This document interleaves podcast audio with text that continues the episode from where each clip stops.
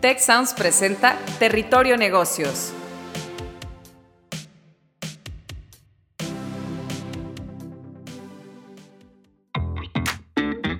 Bienvenidos de vuelta a Territorio Negocios. En esta ocasión con el tema Empresa familiar, un futuro para México. Tenemos como invitados de lujo a Fernando Pino Marín, director general adjunto para México en Julius Baer Bank. Bienvenido, Fernando. Muchas gracias, Jaime. Un gusto y un honor estar aquí con, contigo y a tus órdenes. Gracias. Y también tenemos para este diálogo a nada menos que la doctora María Fonseca Paredes, directora del Instituto de Familias Empresarias para México y Latinoamérica, o IFEM, por sus siglas, del Tecnológico de Monterrey. Mari, qué gusto tenerte de vuelta. Igualmente, Jaime y Fernando, un placer. Yo soy su, su, anfitrión, Jaime Martínez, decano regional para la Ciudad de México de la Escuela de Negocios del Tecnológico de Monterrey. Históricamente, la conciencia social ha demostrado estar ligada al corazón de las empresas familiares, eh, porque este tipo de empresas no solamente generan el 72% de los empleos en el país, sino que también proporcionan otras oportunidades eh, que incluyen el, el, ejemplo mismo de los y las empresarias que forman parte de esta dirección empresarial y también brindan a las empresas familiares un sentido de pertenencia, de comunidad, de una gran lealtad entre colaboradores, clientes y otros stakeholders. Además, al vivir ellas mismas, las empresas familiares y las familias empresarias, las crisis e incertidumbres que las comunidades eh, viven, en las mismas comunidades en las que las empresas están insertadas, conocen bien que la creación de valor debe de ir más allá de las ganancias económicas. De hecho, como lo señala Lilia López Vázquez, profesora de la Escuela de Negocios del TEC de Monterrey, no hay forma de que una empresa sea exitosa en una sociedad fracasada. Me encanta esa cita. Ahora, no, no es necesario ir muy lejos para identificar la clave de esta tradición de impacto social positivo e impulso de país que distingue a las empresas familiares. Todos los caminos llevan a esta identificación del liderazgo de ese núcleo familiar que caracteriza, encamina y consolida por generaciones a este tipo de empresas. Pues bueno, después de este preámbulo haciendo énfasis en, este, en esta vocación y este rol social eh, muy particular de las familias empresarias, quisiera comenzar con la primera pregunta para nuestros dos invitados.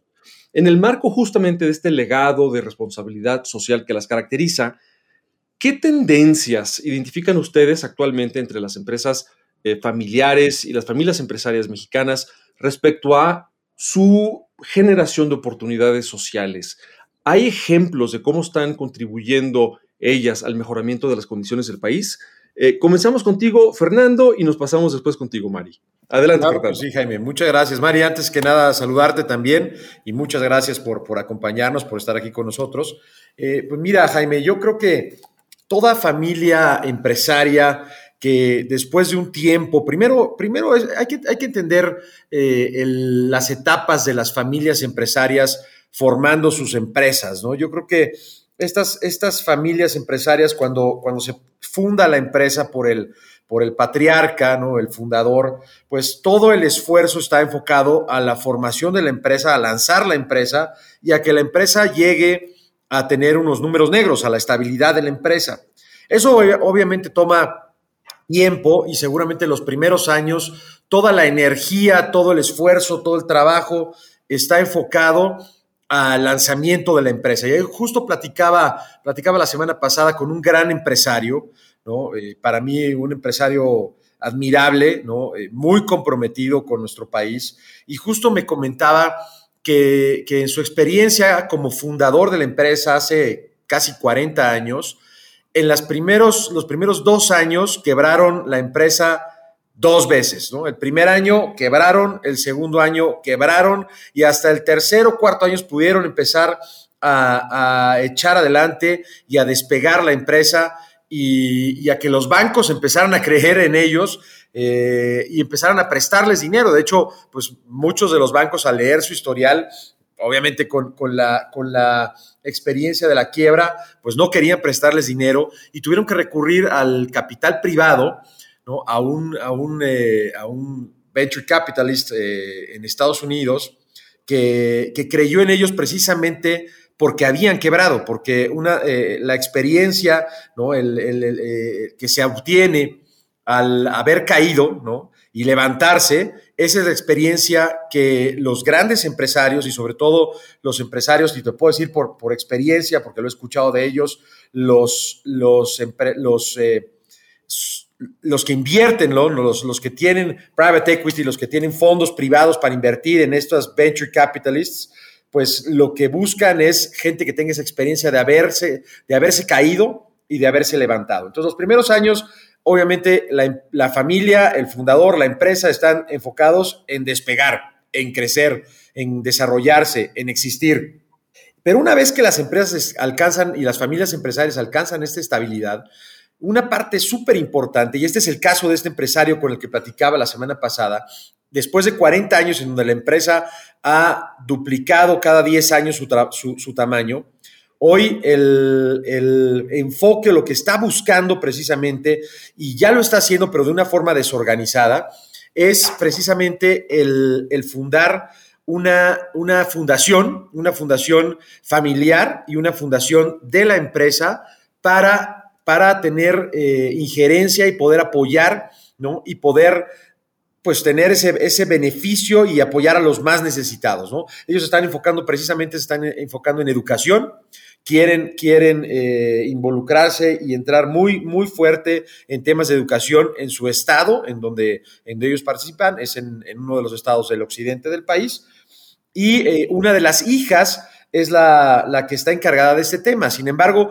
pues lo están haciendo muy a la manera como todos los mexicanos y todos los emprendedores lo, hacen, ¿no? que es sin, un, sin una experiencia, sin un sentido ¿no? de orden, sin, sin, mucho conocimiento, y precisamente por eso es que se acercaron a nosotros, ¿no? al banco, a, Julius Baer, y, nos preguntaban en parte, pues, cómo pudiéramos nosotros ayudarles. Entonces yo creo que, que hoy en México, muchas de estas familias empresarias que tienen ya cierto tiempo, ¿no? De tener éxito, para, inclusive para, para mantener la unidad de la familia, es importantísimo que las familias y las empresas busquen cómo involucrarse cada vez más en este tema de responsabilidad social y de crear una fundación, ya sea de la familia o de la empresa.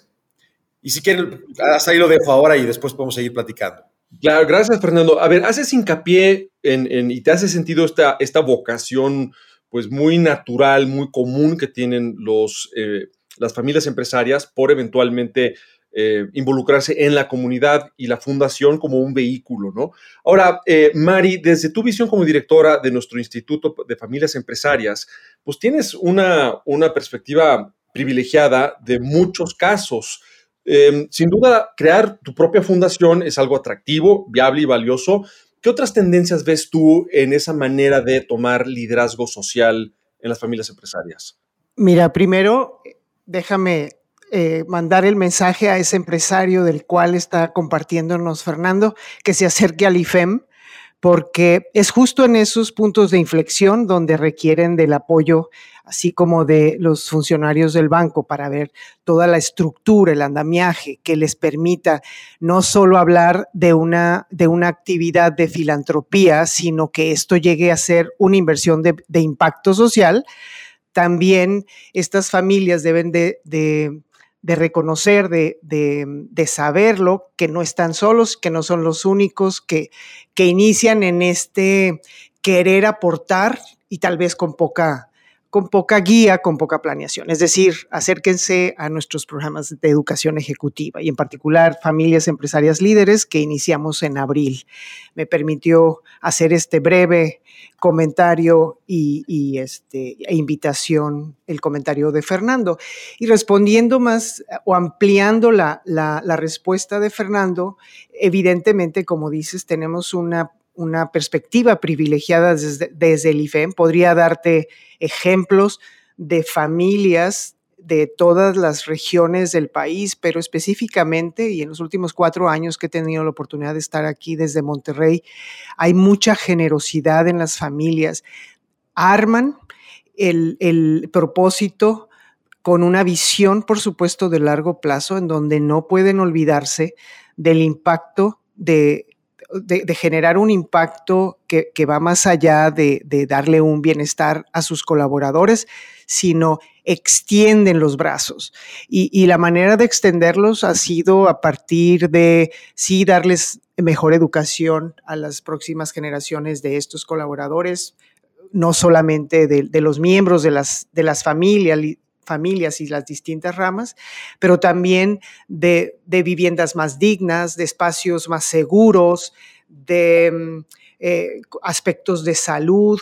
Y, durante pandemia lo vimos, en, te decía, en todas las geografías de nuestro país, haciéndose cargo de funciones o de responsabilidades que uno pensaría que son más de índole gubernamental o que, le corresponde a nuestros gobiernos locales, estatales y, federales. Sin embargo, cuando hay una crisis, pues esto no, no es tan claro que, sea de un solo stakeholder. Entonces, definitivamente las familias en su naturaleza de, compartir, de, ser agradecidos, porque pues quienes reconocen que, que, la, que estos estos crecimientos, estas, esta abundancia que se va generando, esta riqueza que, tiene distintos matices, pues la deben a las comunidades donde han, de donde han surgido. Entonces hay un, hay un sentimiento, hay, una, hay un profundo, eh, yo diría,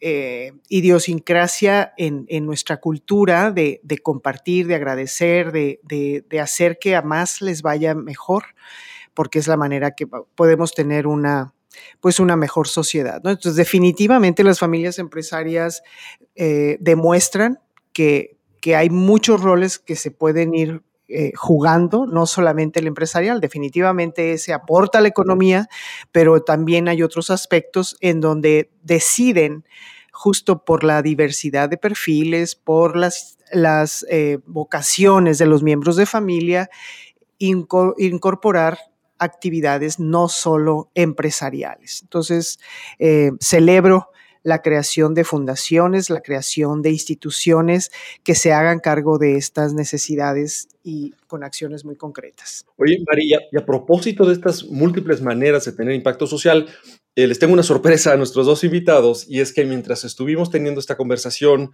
lanzamos en el perfil en LinkedIn de EGADE Business School, nuestra escuela de alta dirección, lanzamos una encuesta a toda la gente que nos sigue en LinkedIn preguntándoles cómo puede una familia empresaria incrementar su impacto positivo en el desarrollo de México. Y es muy interesante ver, tuvimos en estos breves momentos cerca de 300 votos en esta encuesta y de todas las opciones que, que le brindamos a las personas, por mucho donde las personas creen que puede tener una familia empresaria su mayor impacto es desarrollando a los colaboradores. O sea, interesante que es no solamente la filantropía o a través de la fundación, sino que es invirtiendo en el desarrollo que yo interpreto como habilidades, competencias, conocimientos de esos, de esos colaboradores. Em, ahora, eh, estamos, hasta ahorita hemos hablado del impacto, de nuevo, de las familias empresarias a nivel local, en las comunidades donde las empresas están eh, insertadas. Pero, ¿qué hay del impacto y de la contribución de las familias empresarias a nivel internacional? Y para eso quisiera hacerte una, una pregunta, Fernando, con tu trayectoria y tu experiencia. Eh, y es, ¿qué papel juega el liderazgo de la familia empresaria, ya no solamente local en la comunidad, sino en el posicionamiento de México como una economía con actividad empresarial responsable? ¿Nos pudieras compartir algo? Sí, claro, con mucho gusto, Jaime. Fíjate que eh, en los últimos 12 años ¿no? me tocó viajar pues prácticamente por todo el mundo con empresarios, ¿no? Eh, cabezas, líderes de, de, familias empresarias de todo México, de todos los sectores, de todas las industrias, servicios, ¿no? para buscar oportunidades de negocio en otras latitudes del mundo, ¿no? Eh, en Asia, en Europa, en América, en, obviamente en América del Norte, en América del Sur. Eh, lo único que no visité fue África, eh, pero, pero aún no cierro esa, esa, posibilidad. Y algo de lo que, de lo que siempre nos encontrábamos, y yo quisiera hacer hincapié en esto y después dar algunas otras ideas, es que los, los empresarios de fuera de México, de otros países, ven a México como un mundo de oportunidades. Nuestra posición geográfica, nuestra cercanía al mercado más importante del mundo, nuestros tratados de libre comercio, ¿no? Con, como ningún otro país del mundo los tiene, ¿no? Eh, la colaboración y la experiencia que tenemos ya en el Tratado de Libre Comercio de América del Norte, la calidad de nuestra mano de obra, eh, la, infraestructura, que por supuesto que se puede y se debe mejorar mucho, pero que la hay, ¿no? Tenemos carreteras que comunican el país por todos lados, tenemos tren, ¿no? Tenemos puertos, hay aeropuertos que se pueden mejorar sin duda, pero, pero los tenemos, existen.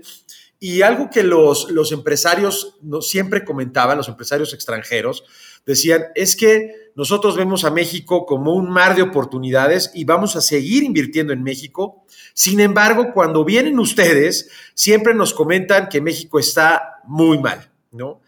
Que México está fatal, que México nunca había estado peor. Y, yo lo que escuchaba de los empresarios era, pues decir, mire, sí, tienen toda la razón, ¿no? Es cierto, los mexicanos hablamos muy mal de nuestro país y algo que tenemos que cambiar y que tenemos que estar conscientes es que tenemos que empezar a hablar bien de nuestro país. No solo fijarnos en lo que está mal, lo que está mal hay que involucrarnos, hay que cambiarlo, hay que transformarlo, ¿no? Todos tenemos esa responsabilidad, pero tenemos que vender lo que está bien y tenemos muchas oportunidades. Entonces, algo que, yo vi en estas familias, ¿no? En estas familias empresarias es el empezar a hablar bien de México, ¿no? E, inclusive hay un empresario muy grande del estado de Veracruz, que es un líder impresionante, ¿no? Y, él nunca hablaba mal de México cuando estábamos fuera, nunca. Siempre decía, somos unos fregones en esto, el otro, tal, tal, tal. Un montón de ejemplos, que por el tiempo no los voy a decir, pero y cuando regresa, regresa a México y tenemos reuniones internas con los colegas empresarios ¿no? y las familias empresarias, siempre recalca y señala en lo que tenemos que mejorar. Entonces hay que vender fuera, hay que vender al país, hay que hablar bien de lo que tenemos, hay que ver las, las posibilidades, las oportunidades que hay y dentro de México hay que ver dónde están las áreas de oportunidad, dónde podemos mejorar, en dónde tenemos problemas y, ponernos a trabajar todos, ¿no? Y parte muy importante de esto es eh, pues tener una, una participación ciudadana fuerte, ¿no? Tener una responsabilidad social, ¿no? y, y colaborar con, nuestro gobierno, con, todos los tres poderes, ¿no? el poder municipal, el estatal y el federal, y tratar de cambiar nuestra realidad. Yo creo que las familias empresarias hoy día que tienen una visión mucho más amplia y que las comunicaciones nos permiten, no, son los medios de comunicación eh, digitales, sino que los, los, empresarios, las nuevas generaciones tienen formación como la formación que, da el EGADE y de universidades extranjeras, podemos traer a México las mejores prácticas y estamos obligados a traer y a implementar en México las mejores prácticas. Eh, Fernando, o sea, eh, me encanta cómo invitas a todos, no solamente a quienes pertenecen a las familias empresarias, a ser mejores embajadores y portavoces de México y de lo bueno de México hacia, hacia el exterior. Ahora, estoy seguro que la audiencia coincide conmigo en que mucha de esta aportación social, y acciones que toman las familias empresarias, sería muy bueno que se difundieran más. A menudo sorprende que uno se entere, a veces de forma indirecta, de, estas contribuciones. Entonces, me, quisiera ahora enfocar mi siguiente pregunta a la comunicación. Y para eso, ¿quién mejor que, nuestra doctora Fonseca del IFEM? Eh, Mari, coincidirás conmigo en que muchos expertos han identificado que la comunicación tiene una importancia muy central en que se consolide y se reconozca ese papel social de las familias empresarias. ¿Cómo pueden estas familias crear una estrategia de comunicación que de forma efectiva transmita ese impacto social positivo? Y cómo el tener, incluso el crear una estrategia de comunicación, ayuda a la consolidación de la, de la organización, Mari. E, estupenda pregunta, eh, eh, Jaime, y haciendo eco de lo que Fernando nos ha compartido en este episodio, yo, yo escribí hace un momento eh, este componente del que él hablaba de resiliencia y, creo firmemente y lo, y lo reitero cada que puedo que no hay recetas, no hay best practices, lo que hay son buenas prácticas, no es la mejor práctica, ¿no? Eh, hago, hago distinción en ello, pero, pero sí hay una mezcla de factores, factores críticos de trascendencia, le voy a llamar, porque pues cada quien podrá definir el éxito de, su, de su trayectoria, pero al final del día estas familias empresarias lo que buscan es esa trascendencia a través de un legado y ese legado se va construyendo de distintos elementos. Pero esos, esos factores de éxito, de esa trascendencia, yo, yo hablaría de, una familia que cultiva, sí, los valores, eh, los valores de familia que se, que se viven con congruencia, con, con, con amor, con, con pues eh, muy con mucha claridad, con mucha simplicidad, pero también con mucha claridad. Y entre ellos está este, este valor de la resiliencia, que, que se vive sí o sí, como decía Fernando al principio. O sea, pues uno piensa, ve las familias em, con, capitales relevantes, con, un, rol, con un protagonismo, con un liderazgo en sus regiones, pero, pero a veces dejamos de tomar en cuenta por lo que pasaron probablemente desde que llegaron los inmigrantes y, con qué dificultades, con qué necesidades tuvieron que salir adelante. Digo, no solamente los inmigrantes, sino mismos eh, mexicanos moviéndose de un lugar a otro para crear desde cero eh, oportunidades, como, bien decía Fernando. Entonces, un elemento de, cuando hablamos de valores familiares, los valores, el propósito, la intencionalidad de, de, que eso que se está creando trascienda generaciones, viene inmediatamente la resiliencia. Y posterior a la resiliencia, también no hay que perder de vista que somos seres humanos y que estos, estas experiencias nos hacen a veces eh, no saber manejar los niveles de frustración. Entonces, quisiéramos que las cosas tuvieran una, una mejor, un, mejor resultado y, sabemos que no depende solamente de nosotros. Entonces, el, el poder manejar la frustración y encauzarla hacia pues acciones que tengan un verdadero impacto eh, en el corto, mediano y largo plazo. Y respondo en el tema de la comunicación, como bien hablas, eh, hay un, es necesaria definitivamente, así como hablamos de cuál es nuestro sueño, cuáles son los, las acciones que nos, van a, que nos van a mostrar que podemos llegar a alcanzar esos, esos propósitos, esos sueños de largo plazo, eh, la comunicación no puede fallar y cuando hablamos de familias empresarias, pues definitivamente hay una estrategia que va de la mano de, la evaluación, de la evaluación perdón, y de medir el riesgo que se tiene a veces en la comunicación. Entonces, no, no, no es menor, se tienen que eh, sentar siempre, pero cuando se trata pues de hasta dónde vamos a comunicar las acciones que llevamos a cabo, hasta dónde vamos a, no, no es porque se, no se quiera ser transparente, muchas de las veces es por el temor a, estar en riesgo. Y es el riesgo que, conlleva pues el que pues el que seas blanco de, si no de ataques, sí de, de querer saber un poco más y de, entonces, las familias empresarias pues tienen, tienen esa, esa gran responsabilidad de, mantener la fuente de, cientos de miles de trabajos y, no solo crecer esas oportunidades, sino mantener y también eh, crecer los, los patrimonios, la, riqueza, y a veces eso, pues insisto, es, es, es blanco de, de, muchas, de muchos ataques, ¿no? Entonces hay una comunicación necesaria, pero definitivamente requiere un plan estratégico de comunicación y hasta dónde, hasta dónde es válido y hasta dónde es necesario decir las cosas que, están ocurriendo, ¿no? Y, también, por supuesto, no, no callar cuando, cuando se debe de alzar la voz y se debe de señalar pues lo que no nos lleva a ningún buen puerto es responsabilidad de todos, pero cuando la voz tiene peso, pues esa voz hay que estratégicamente alzarla. Al, hablar, eh, Mari, de pues esa conexión, interlocución con diferentes actores, me lleva a la siguiente pregunta que quisiera que fuera eh, para ti, Fernando, y después nos volvemos a pasar con, contigo, Mari.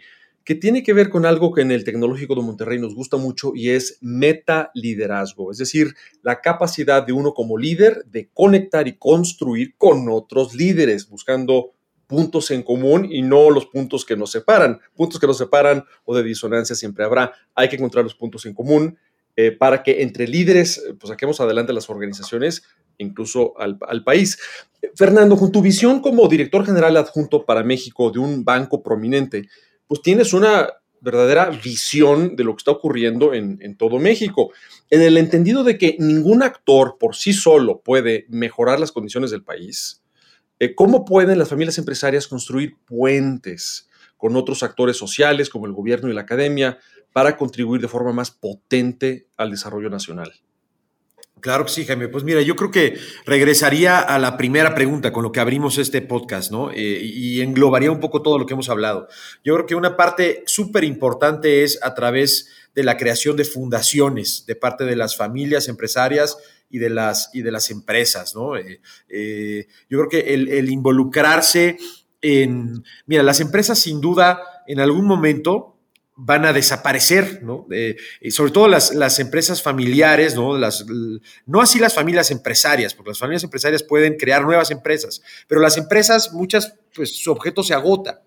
Y la manera en que las familias empresarias pueden trascender es cambiando la realidad de las personas. Esa es la manera en la que la, familia empresaria trasciende. Entonces, yo creo que la comunicación de los valores de forma interna en las familias es importantísima.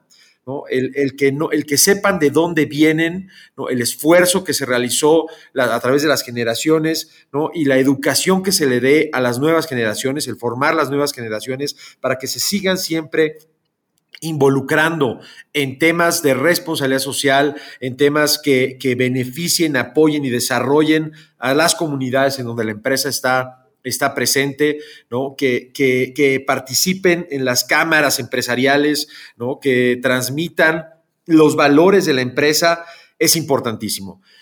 Una, una parte que, que duele mucho hoy a los empresarios es que la percepción que tienen los mexicanos. Cuando preguntas cuáles son las instituciones más respetadas, ¿no? Pues el ejército siempre sale hasta arriba, ¿no? Quizá después salga, no sé, eh, la iglesia, quizá el INE, por supuesto. Pero después nos vamos a quienes están hasta abajo. Y además de nuestros políticos, desafortunadamente los empresarios están hasta abajo en la percepción de los mexicanos. Entonces, algo que tenemos que hacer de forma inmediata y súper importante es continuar el esfuerzo ¿no? Eh, eh, y, empujar mucho más en, la trascendencia de las familias empresarias a través de una actividad de responsabilidad social muy importante, interna en la, en la empresa, eh, en la familia, ¿no? con los colaboradores, pero también hacia afuera, hacia las comunidades. Y por supuesto, saberlo comunicar, saberlo divulgar, saberlo compartir, ¿no? que, que, se, que se permee de forma muy importante en lo más profundo de la sociedad, sobre todo en la, parte más cercana de las, de las comunidades en donde la, empresa está impactando. Creo que eso es muy importante. Gracias, Fernando. En esta construcción de puentes, Mari, nuevamente desde la perspectiva del IFEM, ¿qué otros ejemplos, qué otras ideas nos puedes dar para ilustrar, pero también para inspirar a la audiencia? Eh, gracias, gracias Fernando, gracias Jaime. Yo me, a mí me gustaría dejar un mensaje en esta última pregunta que nos haces, que tiene que ver con cambiarle la cara al liderazgo. Cuando hablamos de liderazgo, regularmente se piensa en, una persona. Y, y, creo que si hacemos el ejercicio de pensar en el liderazgo como un proceso de cambio en donde hay posibilidades de muchas caras, no de una figura. O sea, cuando a mí me dicen, ¿qué, qué es liderazgo para ti? Y si pienso en una persona, se me acaba la inspiración. Porque, porque finalmente no, no, no tenemos, cuando la gente habla de, de que el problema es que no tenemos buenos liderazgos. Entonces ahí implícitamente está, estamos pensando en alguna persona. Y yo creo que si, si pensamos mejor en lo colectivo, en lo que nos mueve, en lo que podemos hacer la familia empresaria, es el, el, el como dicen, el caldo de cultivo para, para ejercer un liderazgo con, con una con una mayor amplitud, con una mayor visión, con, empatía y con inclusión. Es decir, eh, sabiéndose familia, sabiéndose y familia extendida, no estoy hablando solamente de los miembros consanguíneos, sino familias extendidas que puede llegar a ser incluso los propios colaboradores o, personas que, por ese cariño que se va eh, derramando en... Eh, que, sale del núcleo familiar, pues se van sintiendo parte de una familia. Entonces, es ver el liderazgo a nivel de, proceso, de un proceso más que de, una, de un ejercicio de alguien o de una persona que, que se ve en la cima. Es un proceso de alcanzar un propósito mayor que el beneficio mío personal antes que el común. Suena romántico, pero creo que, que, es algo que tenemos que seguir impulsando desde la educación formación, pero también de esta divulgación o comunicación de los, de los ejemplos de familias que como familia dan paso a, distintos eh, miembros y se ve ese colectivismo o esa, o esa comunidad al servicio de otras comunidades. Entonces, ese sería mi visión de metaliderazgo a la que nos invitas a compartir, Jaime. Una, magnífica eh, descripción la que haces, Mari, que estoy seguro que em, quienes tenemos empresas o pertenecemos a una familia empresaria, pues nos, nos mueve al liderazgo y a formar finalmente organizaciones de líderes que forman a otros líderes. Pues esto fue un episodio más de Territorio Negocios eh, con el tema empresa familiar un futuro para México. Tuvimos como invitados a Fernando Pino Marín, director general adjunto para México en Julius Bear Bank. Muchas gracias, Fernando, por acompañarnos. Y la doctora María Fonseca Paredes, directora del Instituto de Familias Empresarias para México y Latinoamérica, o IFEM, del Tecnológico de Monterrey. Yo soy su anfitrión Jaime Martínez, decano regional para la Ciudad de México de la Escuela de Negocios del Tecnológico de Monterrey. Oigan, no dejen de comentar, discutir, sugerirnos temas, plantearnos ideas para más episodios utilizando en la red social de su preferencia el hashtag territorio negocios. Nos seguimos escuchando. Si quieres conocer más sobre los sucesos de la actualidad política, te invitamos a escuchar Con su permiso. Estamos ante la batalla de política económica más importante de este sexenio. El podcast en el que nuestros expertos hablan sobre los temas más actuales de la agenda pública en México y en el mundo. Escúchalo en Spotify, Apple Podcast y Google Podcasts.